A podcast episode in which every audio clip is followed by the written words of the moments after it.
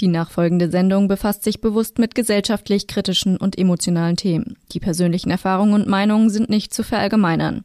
Just Gated setzt sich zum Ziel, Tabuthemen aufzubrechen und positiv auf die Ereignisse zu blicken, ohne sie dabei zu relativieren.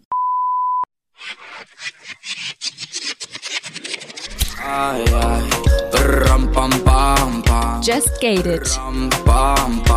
Der Podcast mit Shannon Gede. Rampa, así, así, así. Und somit ein herzliches Willkommen zu einer neuen Folge von Just Gated. Diese Woche mit der lieben Jule zusammen. Wir sprechen über die Pornosucht ihres Ex-Partners, der gleichzeitig auch der Vater ihrer zwei Kinder ist. Und an dieser Stelle möchte ich direkt auch eine kleine Triggerwarnung aussprechen, denn wir werden nicht nur über die Pornosucht an sich sprechen, sondern auch über Suizid, sexualisierte Handlungen, Missbrauch, Vergewaltigungsähnlichen Szenarien und damit möchte ich vorab schon mal eine kleine Warnung aussprechen. In unseren Faktenchecks werdet ihr natürlich wieder alles dazu hören, was ihr zu einer Pornosucht wissen müsst. Und so lasse ich euch in die Folge gerne rein. Wir sprechen heute über ein sehr intimes Thema, ähm, und zwar über ein Thema, was ja deine Ex-Partnerschaft sehr, sehr geprägt hat. Vielleicht äh, wäre es sinnvoll, wenn du einfach die Hörerinnen und Hörer mal kurz aufklärst, warum wir heute zusammengefunden haben. Ja, ähm, es ist so, dass ich aus einer Beziehung komme, wo ich mit einem pornosüchtigen Mann zusammengelebt habe und ähm, mit dem auch meinen Alltag verbracht habe und zwei wunderbare Kinder gezeugt habe. Was für ein Wunder. Ähm, genau, also im Endeffekt ist er auch sexsüchtig, aber dadurch, dass der Sex für ihn nicht greifbar ist, greift er eben nach den Pornos. Schon immer. Was heißt denn für ihn ist der Sex nicht greifbar? Er ist äh, nicht einer dieser Männer, der wahrscheinlich so gut aussieht, dass er sich den Sex einfach nehmen kann. Äh, die Frauen, äh, mit denen er verkehrt oder die er datet, ähm, die wollen relativ schnell nichts von ihm. Entweder sind sie etwas schlauer als ich ja, gewesen. Genau. Du hast auch gesagt, das war schon immer so ähm, sein Verhalten äh, zur Sexualität, ähm, zu sexuellen Ausübungen. Wie hast du denn dann aber, also wie bist du in diese Beziehung gekommen? Also ähm, wir haben uns übers Internet kennengelernt, damals 2016, und äh, haben uns dann auch sehr schnell getroffen. Und es ging dann auch, bei mir war das Thema Sex. Ich war sehr offen generell. Ich habe damit, ich bin damit schon immer sehr offen umgegangen. Und dann hatte ich mit ihm auch am zweiten Date hat er mir dann schon die Klamotten im Auto vom Leib gerissen, äh, wo ich gedacht habe, oh Gott, meine Brust, hoffentlich bleibt die noch dran. Also er war da sehr forsch und ähm, ich war das nicht gewöhnt, muss ich ehrlich sagen. Ich habe so einen Mann nie kennengelernt und als er dann auch nicht zum Orgasmus kam, äh, da habe ich dann schon gemerkt, irgendwie was passt nicht. Also ich wusste schon von Anfang an, dass das Sexuelle bei ihm irgendwie nicht hinhaut ja. Und da habe ich ihn auch drauf angesprochen. Und ich habe ihn auch ganz rigoros auf Pornos angesprochen, ob er wohl zu viele guckt oder warum er solche Probleme hat. Und dann hat er zugegeben, dass er 10 bis 15 Pornos am Tag konsumiert. Woher hast du denn diesen Entschluss direkt gezogen, dass es mit Pornos zusammenhängen muss? Also wie hast du gemerkt, dass vielleicht und ohne dir zu nahe zu treten, aber das Gefühl zu bekommen, okay, irgendwie reicht reiche ich nicht aus, also ich reiche ihm nicht, dass er irgendwie befriedigt ist. Also ich glaube, das lag daran, dass ich damals vielleicht äh, wesentlich mehr Selbstwert hatte und ich wusste ganz genau, dass ich nicht unbedingt schlecht im Bett bin und nach mehrmaligen sexuellen Erfahrungen, die ich mit ihm gehabt habe und er immer stundenlang wirklich auf mir rumgerammelt ist, der hat sogar geschwitzt. Also wir hatten wirklich, das Bett war komplett nass, weil er einfach nicht, er konnte keinen Orgasmus kriegen und ähm, auch keinen wirklichen Ständer. Er hatte große Probleme. Und äh, ich habe mir da schon gedacht, ähm, das kann an und für sich nicht an mir liegen, weil er will mich ja trotzdem. Also ich war da schon sehr arrogant wahrscheinlich, dass ich gedacht habe, es kann nicht mit mir zusammenhängen. Ja, und dann habe ich ihn da auf diese Pornos angesprochen. Der Faktencheck wird präsentiert von Little Big Dreams e.V. Der gemeinnützige Verein unterstützt ein Waisenheim in Kong Tum, Vietnam. Mehr Infos auch rund um eine persönliche Patenschaft findest du unter littlebigdreams.org. Woran erkennt man einen Pornosüchtigen? Viele der Betroffenen erreichen keinen Höhepunkt mehr beim partnerschaftlichen Sex. Das Gehirn ist nach dem vielen Pornokonsum einfach auf härtere Trigger getrimmt. Es führt dazu, dass alltägliche Reize, etwa der Körper der Partnerin, irgendwann nicht mehr zu der gewünschten körperlichen Reaktion führen. Wie ein Junkie braucht auch der die Pornosüchtige zunehmend härteren Stoff, um noch zum Orgasmus zu kommen. In der Psychologie spricht man von Habituierung oder Desensibilisierung. Je früher und öfter das Gehirn mit Pornofilmen in Kontakt kommt, desto nachhaltiger wird es verändert. Die Filme wirken so ähnlich wie Kokain auf das Belohnungszentrum des Gehirns. Beim Anschauen wird ein Cocktail aus Dopamin, Serotonin und Endorphin ausgeschüttet. Am Anfang fühlt sich das richtig gut an. Der die Konsumentin kommt schneller. Aber lang hält das nicht an.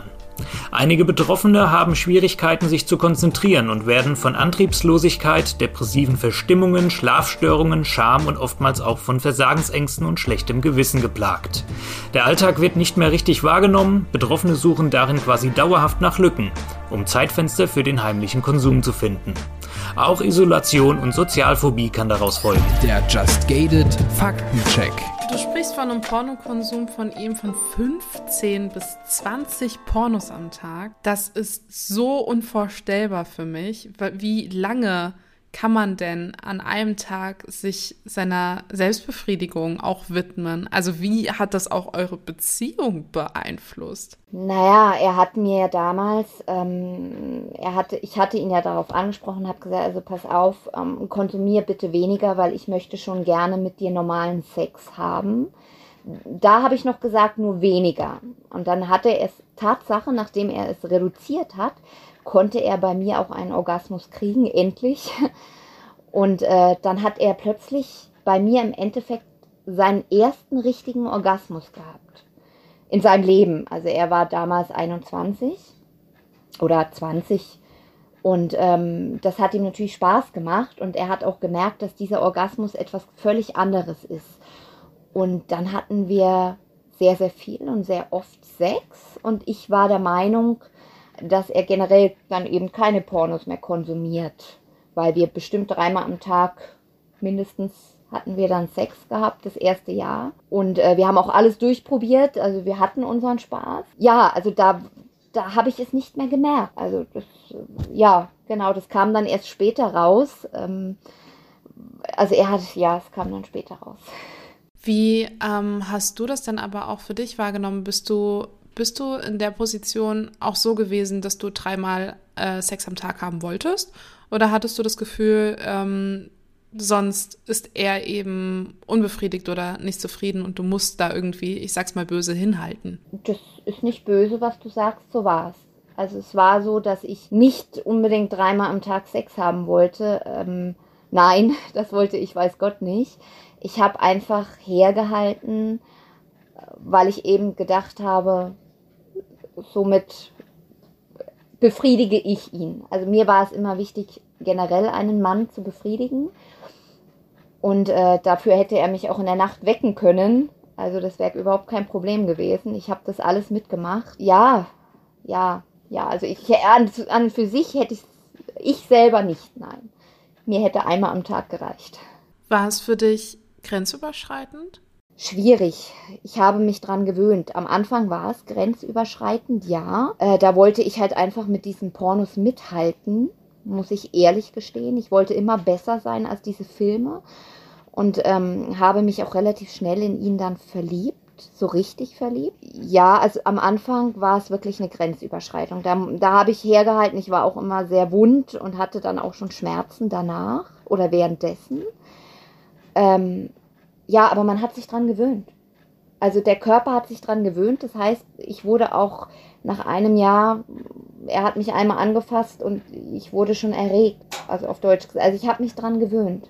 Ähm, heißt auch, dass wenn du da so hergehalten hast, ähm, hast du es nicht als grenzüberschreitend im Sinne von sexueller Belästigung oder Missbrauch oder so gesehen? Nein. Also nein, weil ich an und für sich ein anderes Verhältnis zu Sex habe. Also ich habe auch kein gutes Verhältnis, muss ich, muss ich ehrlich gestehen. Ich bin da nicht, ähm, ich habe, ich habe ein anderes Verhältnis zu Sex gehabt. Also ich habe, ich war immer der Meinung, wenn ich mit einem Mann schlafe, dann wird er mich lieben. Also für mich hatte Sex immer was mit der Wertschätzung zu tun, dass mich dann dieser Mann liebt. Was aber natürlich nicht der Fall war. Ich habe es aber immer wieder gedacht und ich habe da auch ein bisschen eine andere, vielleicht keine normale Auffassung. Würdest du sagen, er war sich dessen bewusst? Wie fühlt sich das an für dich, diese, diese Erkenntnis oder auch, auch ja, dieser Gedanke, dass, dass er da eine Schwäche genutzt hat? Also das Ding war ja, er hat sie sehr lange genutzt und als dann das ja alles rauskam, dass er ja trotz unseres mehrtägigen Sexes ähm, noch auf Arbeit die Pornos geguckt hat, äh, war es dann Tatsache so, dass ich nach circa zwei Jahren unserer Beziehung ähm, nach jedem Sex mit ihm, also nach jedem Orgasmus, den ich dann hatte, in Tränen aufgelöst über oder unter ihm lag und äh, einfach nur noch geweint habe, weil ich gemerkt habe, dass er mich nur benutzt. Bloß ich konnte auch nicht aufhören. Das heißt, ich war wirklich dran gewöhnt, da zu sein, im Endeffekt herzuhalten. Er hat einmal meinen Fuß angefasst oder irgendwas gemacht und mein Körper war schon in diesem Modus von, von diesem Geilheitsgefühl, was man ja kennt, wenn es dann einen überfällt. Und das Schlimme war, ich konnte das nicht mehr, also wenn ich in diesem Modus war, auch wenn ich mit diesem Mann nicht schlafen wollte, weil, weil es mir so weh getan hat, war ich dann drinnen und dann dann hatten wir Sex und als dann dieses Gefühl weg war, habe ich nur noch geweint und habe mich benutzt gefühlt. Also unsagbar benutzt. Und er hat dann immer bloß da gesessen und wusste nicht, was er tun soll, weil ich komplett, ich bin sofort, sobald dieses Gefühl weg war, habe ich, ich habe mich dann gewaschen, was ich mich gewaschen habe und weil ich mich so ekelhaft gefühlt habe. Ja, aber ich habe es gemacht. Mir fällt es irgendwie sehr schwer ähm, zu verstehen, dass du wenn du auch davon sprichst, du hast dich danach gewaschen, du hast dich danach nicht gut gefühlt. Ähm, und stopp mich direkt, ne, wenn es in eine falsche Richtung geht, meine Vermutung oder, oder mein Gedanke gerade. Ähm, aber ich habe schon viel mit, mit Betroffenen sexualisierter Gewalt gesprochen und auch ähm, ähm, Menschen, die Vergewaltigung zum Beispiel überlebt haben. Ähm, und genau das genauso schildern, dass sie nach einem Geschlechtsverkehr sich einfach waschen mussten und, und in Tränen ausgebrochen sind. Ähm, siehst du das für dich ähnlich? Oder wie würdest du diese Endphase dann auch beschreiben, wo es für dich dann einfach auch zu viel war? Also ich muss ehrlich sein, dass das am Ende dann schon einer Vergewaltigung Boah, das ist so schwierig, gell? weil Vergewaltigung ist so ein, ein, ein starkes Wort. Ähm, also es war, es gab Tatsache Momente, in denen auch wo die Beziehung ja schon zu Ende war und er immer wieder kam und immer wieder gesagt hat, er möchte nochmal Familie und so, weil er einfach nur Sex wollte. Und da war es dann so, dass er wirklich, ähm, dass er, also ich, ich habe mich, er wollte puh, er hat mich zum Sex im Endeffekt genötigt, ja. Und ich habe dann auch mal so gemacht, dass ich mich einfach nur hingelegt habe und habe mich gar nicht bewegt. Also ich habe auch solche Spielchen gemacht, dass ich wirklich ihm suggeriert habe, ich möchte das gerade gar nicht. Und man muss sich vorstellen, dieser Mann hat trotzdem bestimmt noch 15 bis 20 Minuten versucht, mich zu drehen, zu wenden und ich habe mich nicht bewegt. Ich habe einfach nur da gelegen. Und äh, bis er nach 20 Minuten ungefähr gemerkt hat, oh, äh, die macht ja gar nicht mit, das ist ja gar nicht so erfüllend. Und dann hat er von mir abgelassen. Aber ich habe auch, ich, ich habe ihm gesagt, ich möchte das jetzt nicht. Und er hat dann immer wieder, ach komm, und das wird schon und das ist gut. Und ähm, ich war es halt gewöhnt. Ich war es gewöhnt. Ich habe mich in diesen drei Jahren Beziehung generell immer hingelegt. Ich war es gewöhnt. Ich, für mich war das auch nicht schlimm, wenn er auf mir rumgerammelt ist ich habe mich dran gewöhnt. Natürlich habe ich hinterher geweint, ja. Das war dann, das war dann schlimm, ja, aber äh, ich habe ja nie, ich habe ihn nie weggestoßen. Also ich, ich, hab, ich war es gewöhnt. Fertig. Würdest du sagen, dass er ein Narzisst ist? Weil äh, das Schöne ist, ich habe es erst relativ spät gemerkt. Und zwar hat er mich, wir waren drei Jahre zusammen und die anderen zwei Jahre hatte er mich dann zum Sex immer genutzt. In dem Sinne, dass er dann, wenn er Sex gebraucht hat und er wusste, er kann jetzt wieder seine Kinder sehen, dann hat er auf heile Welt gespielt und hat gesagt, Mensch, geh doch mit uns Eis essen. Und da wusste ich schon immer, oh, okay, er will wieder nur. Und äh, ich habe aber, ich habe sehr an dieser Familie festgehalten. Und ich, ich wollte, also ich, ich wollte, ich, ich wollte es nicht sehen. Ich wusste es, aber ich wollte es nicht sehen, dass er mich nur also er hat mich dann auch, er hat dann mit mir geschlafen und dann ist er einfach wieder gegangen, während ich weinend auf dem Sofa lag, weil ich wieder alleine mit den zwei Kindern war oder mit unseren zwei Kindern. Und ähm, am schlimmsten war es, dass er das sogar gemacht hat, wenn er wusste, er hat jetzt ein Date mit einer anderen Frau. Und das Problem ist, dass er bei anderen Frauen ja dann auch keinen Hoch bekommt. Das wusste er, das hatte er gelernt in diesen Jahren durch die Pornos. Und das heißt, er hat vorher mit mir geschlafen, damit er halt mal wieder eine, eine Vagina im Endeffekt hatte.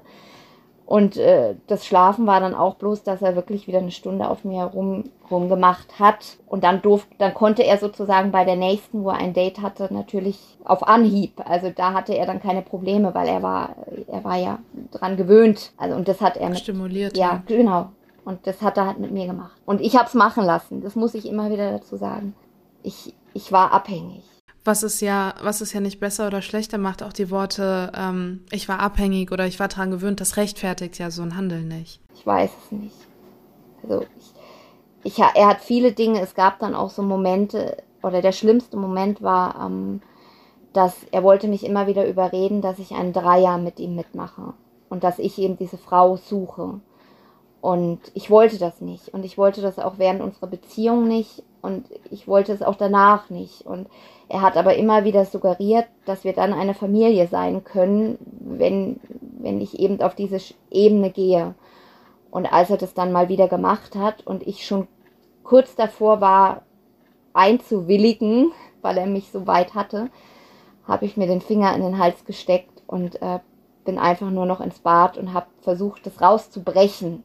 Also ich habe wirklich gekotzt. Er, er kam dann hinter mir her und hat nicht verstanden, warum ich jetzt da auf dem Boden liege und versuche, das rauszubrechen. Also ich wollte nicht, ich wollte das nicht. Und er hat es permanent versucht und er hatte mich fast so weit. Ich war fast so weit. Ja. Wie hast du dich von all dem gelöst? Wann war der Moment für dich? Ich meine, in deinen Erzählungen war für mich persönlich schon oft der Moment zu sagen, okay, hier ist die Grenze und fertig. Ähm, aber du sagst selbst, du hast deiner Familie so festgehalten, was ich dir auch gar nicht, was, was ich nicht nachvollziehen kann, weil ich einfach keine Familie oder Kinder habe, so. Ähm, aber es glaube ich, ich glaube, es kann, ich, ich kann es, ich kann es verstehen.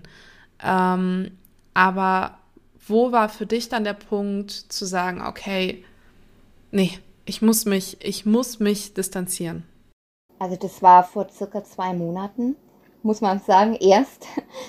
Und zwar war er da an, wieder an seinem Kinderwochenende hier und er hat mich wieder, er, er kommt dann immer und sagt dann so Sachen, du, du siehst heute toll aus oder du hast schöne Haare oder er wusste halt genau, was ich brauche, wenn man alleine ist. Und ähm, dann hat er an dem Samstag mit mir zweimal Sex gehabt Einmal, wo er die Kinder geholt hat und einmal, wie er sie wieder gebracht hat. Und am Sonntag hat er mir dann noch einen Kuss auf die Stirn gegeben und hat gemeint, es wird alles wieder gut. Und dann an dem Sonntagabend hatte ich ihn angerufen, weil ich wollte ihm eine schöne Nachricht sagen, die ich erfahren hatte an dem Tag. Und dann habe ich ihn gerade beim Geschlechtsverkehr mit einer anderen Frau erwischt. Das hat er auch sehr ehrlich gesagt, dass die jetzt gerade neben ihm ist. Und äh, ich, ich habe dann diese Frau ausfindig gemacht. Ich bin, ich bin ja auch nicht dumm. Ich, hab, ich kann auch gut stalken. Und dann habe ich mich mit dieser Frau unterhalten und äh, die hat mir dann, also das Schlimmste gesagt, was, also das war das Schlimmste, was er mir antun konnte bei all diesen ganzen Jahren. Er hat in diese Frau sozusagen abgespritzt und hat dann zu ihr gesagt, es wäre so schön, wenn ich mit dir ein Kind jetzt hätte und wie das wohl aussehen würde. Und als er das zu ihr gesagt hat, obwohl er ja zwei wundervolle Kinder hat, hat er, also das ging über die Kinder, also das ging zu weit. Das, das war, das, das war, es ging über die Kinder. Und er hat auch dieser Frau gesagt, dass er diese Kinder gar nicht wollte, dass ich die verrückte Ex bin, die sie will. Und ich habe mich so lange mit dieser Frau ausgetauscht und er wollte dann mit ihr, er hat dann schon zu, mit ihr Wohnungsvorschläge gemacht, dass sie ja bei ihm einziehen kann. Und äh, er küsst mich aber noch und sagt, es wird alles wieder gut. Und also sie wusste auch nicht, dass er mit mir Sex hatte. Er hatte ihr auch gesagt, es war vor einem halben Jahr. Und äh, also das war der Moment, als er die Kinder ins Spiel gebracht, wo ich gesagt habe, dann bin ich auch zu meinem Vater und habe mich weinend von ihm trösten lassen und habe gesagt, bitte helft mir, komm nicht mehr alleine daraus. Und jetzt sehe ich ihn auch nie wieder. Das heißt, du bist, ähm, welche Schritte bist du dann gegangen, dass du ihn nie wieder siehst? Wie ist das auch mit den Kindern jetzt? Meine Mutter bringt ihm immer die Kinder zu einem bestimmten Punkt, dort holt er sie ab. Also meine Familie unterstützt mich jetzt und ich gehe in Therapie. Das möchte man immer so ungern sagen, weil man ja dann so gebrandmarkt ist von wegen, äh, wer weiß, beim Jugendamt oder sonst was. Also das sind meine Schritte, dass ich ihn erstmal nicht mehr sehen will. Es reicht, ja. Du hast gerade schon gesagt gehabt, dass er meinte, er hätte die Kinder nie gewollt. So hat es zumindest anderen kommuniziert. In unserem Vorgespräch hast du auch den Satz genannt, dass ähm, du Kinder wolltest, er aber nur Sex. Ähm, was für ein guter Vater ist er denn heutzutage? Also, er ist an sich, also diese Vaterpflichten macht er. Er gibt den Kindern Essen, er versorgt sie. Ähm, das kann, kann man nicht sagen. Also das macht er top, das hat er auch schon damals gut gemacht. Er hat gewickelt, er hat, wenn man es ihm halt gesagt hat, alleine wäre er nie auf die Idee gekommen, aber er, er hat dieselbe Erziehungsweise wie ich. Die hat er sich von mir übernommen, das finde ich toll. Das Einzige, was dieser Mann nicht kann, und das werden die Kinder sicherlich irgendwann merken, wenn nicht sogar jetzt schon, er kann nicht lieben. Also diese Liebe. Und dafür kann er aber nichts. Und die kann er auch nicht mehr lernen. Das hat er einfach durch seine Eltern. Ich kenne ja seine Kindheit und die war schlimm. Und das hat er nie gelernt bekommen, was, was Liebe ist. Und das kann er ihnen nicht geben. Und das ist einfach so. Da kann er aber nicht. Wie sehr hast du dann aber auch, oder wann hast du aufgegeben gehabt, dass ähm, er von dieser Sucht nicht wegkommt? Also wie stark ist so eine Pornosucht dann auch manifestiert? Was, was habt ihr vielleicht, habt ihr was versucht, ähm, den, den Konsum runterzuschrauben, ähm, normalen Sex zu haben? Gab es da Ansätze? Ja, wir hatten sehr viele, weil ähm, ich habe ihn im Endeffekt von Arzt zu Arzt geschleift und äh, ich habe ihn sogar in eine Pornosuchtstudie reingebracht. Das heißt, dort ist er aber leider alleine hin, weil ich hatte ja die Kinder und war schwanger, oder das eine Kind und war schwanger. Und ich durfte dann auch mit dem Professor sogar reden, auch alleine mal reden. Davon weiß ich gar nicht, ob er das noch so weiß. Ähm, und da hatte mir der Professor dann aber auch gesagt, dieser Mann ist nicht mehr in der Lage, das abzuschalten diese Pornosucht. Das ist in seinem Kopf verankert. Und ich muss jetzt entweder für mich den Entschluss ziehen, Trennung, oder ich finde einen Kompromiss, in dem ich sage, ich lasse das zu, dass er sich mehrfach äh, selbst befriedigt und auch bei anderen Frauen sozusagen sich, also sich bei meinem Geschlechtsverkehr mit mir andere Frauen vorstellt. Äh, dass, wenn ich damit umgehen kann, dann soll ich das lassen. Ansonsten habe ich keine Chance. Das hat er auch so offen gesagt. Er, er hat mir auch Geschichten von anderen Patienten erzählt, wo die Ehefrau dann auch Kompromisse eingegangen ist. Aber das Ding ist, Sex ist, ist ja vertreten. Also du kannst ja nicht wie bei einer Zigarette sagen, du hörst auf zu rauchen für immer. Also das kannst du ja beim Sex nicht sagen. Für immer. Und ähm, wir haben dann auch die Therapien gemacht, dass wir uns nur normal gestreichelt haben. Ohne ohne Sex. Wir haben Sexentzug gemacht, aber ich weiß natürlich nicht, wie oft er heimlich wie er das überhaupt durchgehalten hat, weil er sehr viel gelogen hat. Und er konnte selbst ohne Internet. Also er konnte nicht. Und am Ende der Beziehung habe ich zu ihm gesagt, so, entscheide dich. Das Handy oder die Kinder und ich. Er hat sich für das Handy entschieden. Mit der Begründung, das Handy, äh, er identifiziert sich mit dem Handy. Das hat er wirklich so gesagt. Und wenn er das nicht mit in die Familie reinbringen darf, dann ist er ja nicht in dieser Familie. Ja, also und deswegen ähm, würde er sich eher erhängen, bevor er das abgibt. Der Faktencheck wird präsentiert von Little Big Dreams e.V. Der gemeinnützige Verein unterstützt ein Waisenheim in Kong Tum, Vietnam. Mehr Infos auch rund um eine persönliche Patenschaft findest du unter littlebigdreams.org. Wo finde ich Suchtberatungsstellen? Welche Therapiemöglichkeiten gibt es? Es gibt mehrere Selbsthilfegruppen und Beratungsstellen, die Betroffenen Unterstützung anbieten. Dazu gehören die anonymen Sexsüchtigen, die anonymen Sex- und Liebessüchtigen SLAA oder die Fachstelle Mediensucht Return in Hannover. Angehörige von Sexsüchtigen können sich an S-Anon wenden. Pornosucht ist mittlerweile als zwanghafte sexuelle Störung von der WHO als Krankheit anerkannt und kann von Therapeutinnen sowohl diagnostiziert als auch behandelt werden. Daher gibt es die Möglichkeit einer spezialisierten Psychotherapie oder Sexualtherapie. Informationen zu Psychotherapie hat die Bundespsychotherapeutenkammer. Mögliche Therapeutinnen in Deutschland finden sich im Verzeichnis der Psychotherapeuten, in den Verzeichnissen des Instituts für Sexualtherapie in Heidelberg sowie des Netzwerks Sexualtherapie. Der Just Gated Faktencheck. Ich frage mich auch, wie jetzt dein Verhalten überhaupt zur Sexualität ist. Kannst du denn ähm, dir vorstellen, ähm, oder, oder hat dich das irgendwie gebrandmarkt, dass da, hat das dein Sexleben jetzt nachhaltig beeinflusst? Oh, ja. Also ich achte, ich hatte, ich hatte Tatsache letztes Jahr sogar mal einen Mann kennengelernt, ein, er war eigentlich wirklich nett und ich, ich habe ihm sogar die Kinder vorgestellt. ähm, ja, also ich, ja, aber da kam dann, er wusste von meiner Problematik, auch mit diesen ganzen Pornos und ich war immer ehrlich und bleibe es auch weiterhin. Und dann kam plötzlich raus, ähm, dass er noch, das kam eher durch Zufall raus, dass er auch noch für Pornoseiten bezahlt.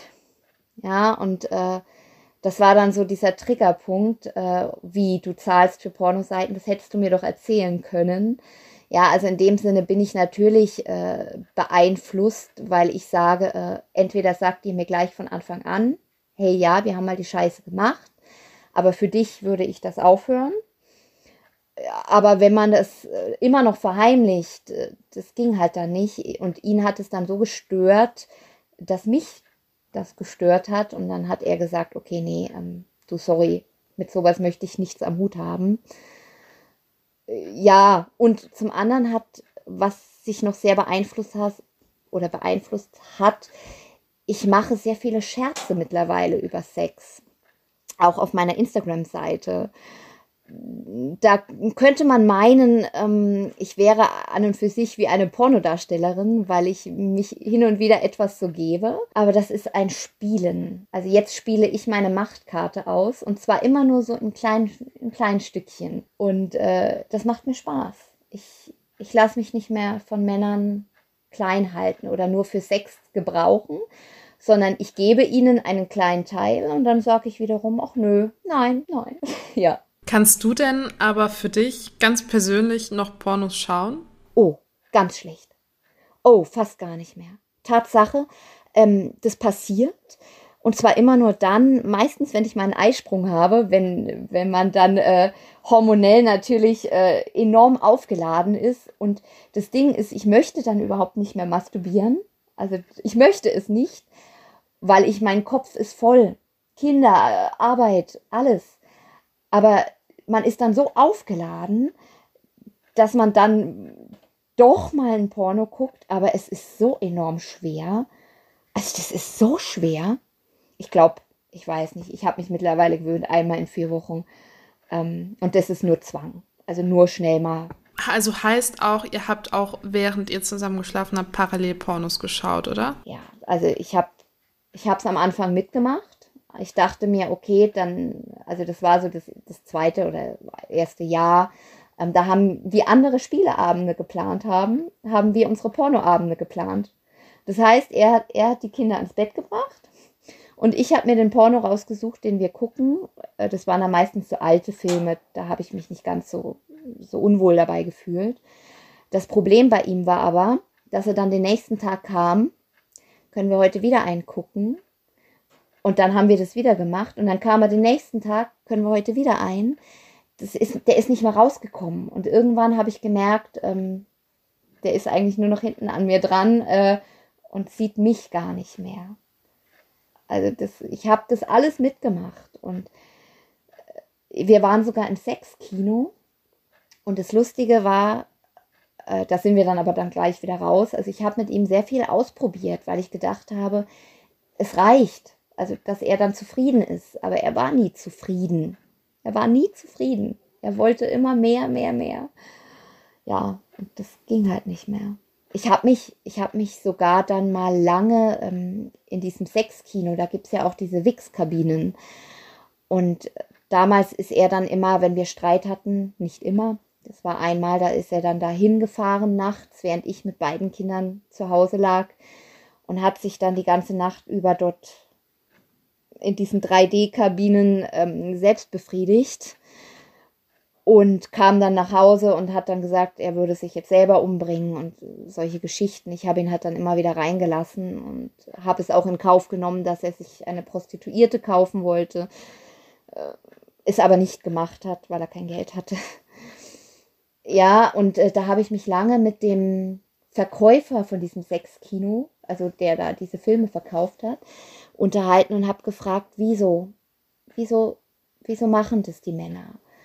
Und dann hat er bloß gemeint, du willst nicht wissen, wie viele Männer hier jeden Tag reinkommen und zu Hause Frau und Kinder haben, weil sie einfach so abhängig sind äh, dass sie, der sagt, die, die sitzen den halben Tag wie andere in der Kneipe, sitzen die hier und warten entweder auf eine Frau oder gehen immer wieder in diese Kabinen und er, sagt, er versteht es auch nicht. Aber ja, das ist halt, ja, ich wollte das halt auch wissen. Hat es denn ähm, dir aber die Lust an Geschlechtsverkehr genommen? Nein. Das ist gut. Nein, ich, ich, liebe, ich liebe es immer noch, aber ich weiß halt mittlerweile meinen Standpunkt, dass ich sage, äh, mit mir gibt es nur mich und niemanden anders. Also, ja. Sehr gut. Wissen denn eure Freundinnen und du meintest, du hast dich deiner Familie anvertraut, aber wissen denn so viele darüber Bescheid oder ist im Umkreis so, ja, okay, die haben sich äh, getrennt, es ist eine Beziehung, haben sich auseinandergelebt oder keine Ahnung, was man dann denkt oder ist das schon offen kommuniziert? Also ich habe das sehr offen kommuniziert, ja. Ich habe da äh, keine Probleme mit, im, im, Gegenteil, ich muss es rauslassen. Äh, ja, also das weiß jeder. Schämt er sich da? Nein, weil er selber auch gesagt hat, ähm, dass er, er wollte diese ganzen Therapien ja nie machen. Ich habe ihn ja da rein genötigt. Er ist ja wirklich in Reha, in mehrere Rehas gegangen und äh, zum Psychologen und, und, und. Und er hat aber ehrlich gesagt, ich wollte das nie. Ich war zufrieden und ich habe ja auch schon, er hat dann halt schon weniger gewichst. Also er hat natürlich keine 15 Mal mehr gebraucht aber er war zufrieden. Und ja, deswegen schämt er sich auch nicht. Warum auch? Das, er macht ja jetzt so weiter. Wie würdest du denn, wenn jemand jetzt auch zuhört und vielleicht sich in einer ähnlichen Situation befindet wie du ähm, es getan hast, kannst du denn überhaupt Tipps geben, ähm, was man da machen kann oder was würdest du, was würdest du an die Hand geben, wo du sagst, das hat zwar bei uns nicht funktioniert, aber ähm, ich habe mich da in diesem Thema sehr viel mit anderen Betroffenen ausgetauscht, in vielen Gesprächen oder oder oder genau das konnten wir nicht mehr äh, ausprobieren. Vielleicht ähm, ist das eine Lösung. Hast du da was? Also es war so, was mir sehr geholfen hat, war, ich bin durch Zufall auf eine Serie gestoßen ähm, damals auf Netflix. Das war, ich habe mir dann sogar das Buch gekauft, Das geheime Leben einer, einer Prostituierten. Ich weiß, ich müsste jetzt mal nach dem Buch gucken. Und äh, das war eine Dame, die hat natürlich ihr Macht, ihre Macht damit ausgespielt, weil eben jeder mit ihr schlafen wollte oder man dafür auch Geld bekommen hatte und oder sie Geld bekommen hat. Und es war so eine Stärke, die diese Frau rübergebracht hat, dass, dass man im Endeffekt als Frau ja so eine Macht hat, weil der Mann kommt zu dir und er, ja, und es hat mich so stark gemacht, dass ich das Ganze auch dann relativ als Prostituierte abgespielt habe. Das hat es dann in meinem Kopf einfacher gemacht, damit umzugehen, weil ich dann immer gedacht habe, okay, du brauchst mich hier. Also äh, das hatte mir sehr geholfen. Und ich habe dann natürlich auch das Buch ähm, Die unsichtbare Affäre mir geholt. Das war auch sehr interessant, weil dort alles geschildert war, was man so wie auch meine Beziehung abgegangen ist. Aber ansonsten Tipps zu sagen, verlass ihn, das kann man nicht oder sie, weil ich war selber in dieser Situation. Ich habe das so viele Jahre mitgemacht, im Endeffekt fünf Jahre. Und ich fühle mich genauso wie eine Frau, die immer vom Mann geschlagen wird und den auch nicht verlässt. Da steckt man nicht drinnen. Das muss jeder für sich selber, muss dieser Punkt kommen und der wird irgendwann kommen. Ähm, das Einzige, was ich aber gerne noch auf den Weg geben möchte, was mir sehr, sehr wichtig war, und zwar sagt mir jeder, man muss die Vergangenheit ruhen lassen und muss nach vorne schauen und muss jedem Mann, der ins Leben kommt, einen Vertrauensvorschuss geben oder, oder dem Mann generell nicht immer wieder sowas unterstellen. Und ich möchte aber gerne denen, die betroffen waren, sagen, egal welche Sucht sie mit dem Partner mitgemacht haben. Ihr könnt dazu stehen, ja. Also es ist völlig in Ordnung, Vertrauensprobleme zu haben, wenn man so oft belogen wurde. Das ist in Ordnung. Und wenn der andere, der mit dir eine Beziehung führen möchte, das nicht annimmt, so wie er eventuell deine Kinder ja auch annehmen muss, wenn du zwei Stück hast oder ich jetzt zwei Stück habe, ja, die muss er ja auch annehmen. Und wenn er dich wirklich will, dann wird er das verstehen und dann wird er auch verstehen, dass du Probleme hast, jemanden zu vertrauen. Und dann wird er dir auch die Möglichkeit geben. Warum sollst du nochmal die Starke sein? Er, das ist doch nicht, es ist ja nicht so schwer für ihn. Warum muss er sich auf diese einfache Rolle spielen oder sie ähm, und sagen, hier, äh, sei du mal hier, vertrau mir mal. Dann gib mir die Möglichkeit, dir zu vertrauen und ja, also bleibt so, wenn ihr bleibt so. Ihr seid so gemacht worden, das ist jetzt so. Aber ihr müsst euch da nicht verstecken. Und wenn jemand kommt, der euch wirklich, wirklich will, dann sagt der Mensch, das war so ein Idiot, ich mache das jetzt besser. Ja, also ich, ich finde das nicht richtig, dass man immer zu hören bekommt, vergess es, weil das kannst du nicht. Hast du denn für dich irgendwie ausgemacht, woher seine Sucht kam? Du hast vorhin einmal schön angesprochen gehabt, dass seine Kindheit eine sehr schwierige war. Hm, hast du für dich irgendwie eine Antwort gefunden, woher das kam? War es ein Grund in der Kindheit oder war es was ganz anderes? Oh, das waren im Endeffekt dieselben Gründe. Ähm, ganz schlimme Kindheit, also wirklich eine schlimme im Endeffekt. Er musste sein Vater, sein Vater war Alkoholiker. Und ähm, das Ding war, sein, sein Vater hat auch immer Pornos geguckt, besonders wenn er besoffen war.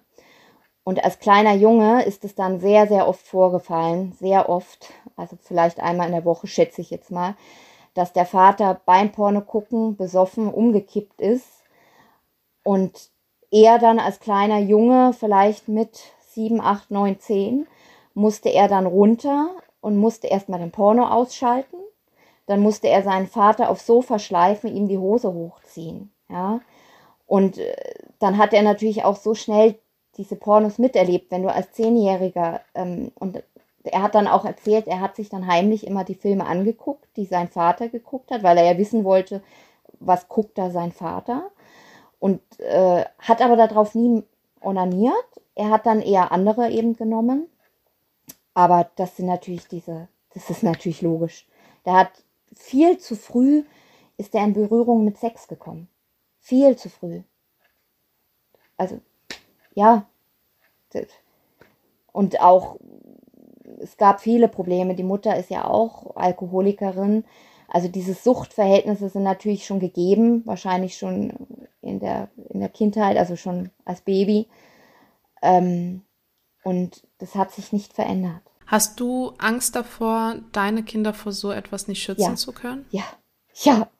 Ich habe so große Angst. Ich habe auch zu ihm gesagt, wenn die dich einmal mit einem Ständer sehen oder wenn die den Film bei dir sehen, ich habe so, so große Angst. Ich habe so, das ist so furchtbar, auch wenn die dann ihr erstes Handy haben. Ich, ich habe so große Angst. Ich weiß, irgendwann ist der Punkt da, da müssen die das ja auch machen. Ich kann es ja nicht verbieten, es gehört dazu, Sexualität. Äh, aber ich habe so Angst, dass sie ihn irgendwo bei erwischen, weil er einfach sich nicht kontrollieren konnte in dem Moment, auch wenn sie dann bei ihm über Nacht sind. Ich habe ich hab schon Angst, ja. Oder dass, wenn sie mit seinem Handy spielen. Ja, also ich, ich habe, was ich da schon damals entdeckt habe. Also, und er hat versucht, es vor mir zu löschen. Ich, ich habe, ja, ich habe Angst. Was ist denn für dich harter Cut, aber es interessiert mich, ähm, neben dieser starken Angst, die du hast und neben dieser ganzen Erfahrung, die du gemacht hast, was ist denn für dich das Positive an der Pornosucht? Gibt es da was? Ich habe mir diese Gedanken auch gemacht, weil ich habe mir deine Podcasts hier angehört und weiß ja, dass du äh, immer das Positive in allem oder sehen möchtest oder ob da was ist das ist mir sehr schwer gefallen. Also das, was ich sehr positiv finde, ist, dass ich Menschen jetzt noch besser lesen kann, Männer insbesondere, und dass ich stärker geworden bin. Ich bin wesentlich stärker geworden und äh, ich spiele jetzt nur noch. Und das macht mir Spaß, ja. Ich baue Sex auf eine andere Ebene auf, ja. Das war sehr positiv. Und die Kinder natürlich. Also ja, also ich weiß nicht, ob man die, die Kinder, ich bin ja dankbar, dass ja im Endeffekt sein Hirn anscheinend dann da wohl ausgeschalten hat, wenn er sagt, es lag nur an mir. Das, das, aber ja, ja. Was würdest du deinem früheren Ich nicht? Ich liebe diese Frage, auch wenn sie so kitschig ist. Aber was würdest du denn deinem früheren Ich sagen? Die Julia, die auf der Couch liegt, die weint, die sich zehnmal waschen geht, die immer noch in diesem Strudel drin ist. Was würdest du ihr sagen, hättest du eine Minute Zeit? Ja, puh, du machst mich sprachlos. Dass man mich mal sprachlos ähm, bekommt. Also Tatsache könnte ich ihr nicht sagen. Ich könnte, ich könnte ihr nicht sagen, hör auf oder hör früher auf, weil hätte ich schon damals aufgehört, weiter zu kämpfen, dann hätte ich nicht noch mein zweites Kind. Ja, weil das hat, das war sein Wunsch dann unbedingt. Und äh, ich, ich würde, ich könnte nicht, ich könnte, also jeder Moment war ja dennoch schön. Ich habe ja immer dran festgehalten an dieser Familie. Und ich, ich könnte jetzt nicht sagen, das hör früher auf. Nein, ich, ich könnte meinem, ich könnte einfach nur sagen, bitte tu dir nichts an, bleib stark. Der, der, der Punkt wird kommen und dann wirst du es merken. Ja. Ich, ich könnte nicht sagen. Ja.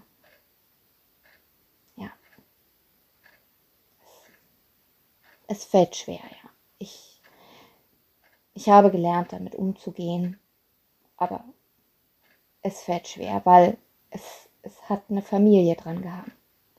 Und ich habe diesen Mann wirklich geliebt. Also es war nicht so, dass ich, ich wollte genau mit ihm die Kinder. Ich habe ich hab an ihm festgehalten. Ja. Das war unsere neueste Folge von Just Gated und wie immer möchte ich euch auch auf nächste Woche aufmerksam machen, die letzte Folge der dritten Staffel, denn wir sprechen mit der lieben Sophie über ihren Austritt von den Zeugen Jehovas. Und wenn ihr es noch nicht gemacht habt, dann folgt uns doch gerne auf Instagram und nicht zu verpassen. Und vor allen Dingen übernächste Woche könnte spannend werden für alle treuen Fans von Just Gated, denn da haben wir etwas zu verkünden.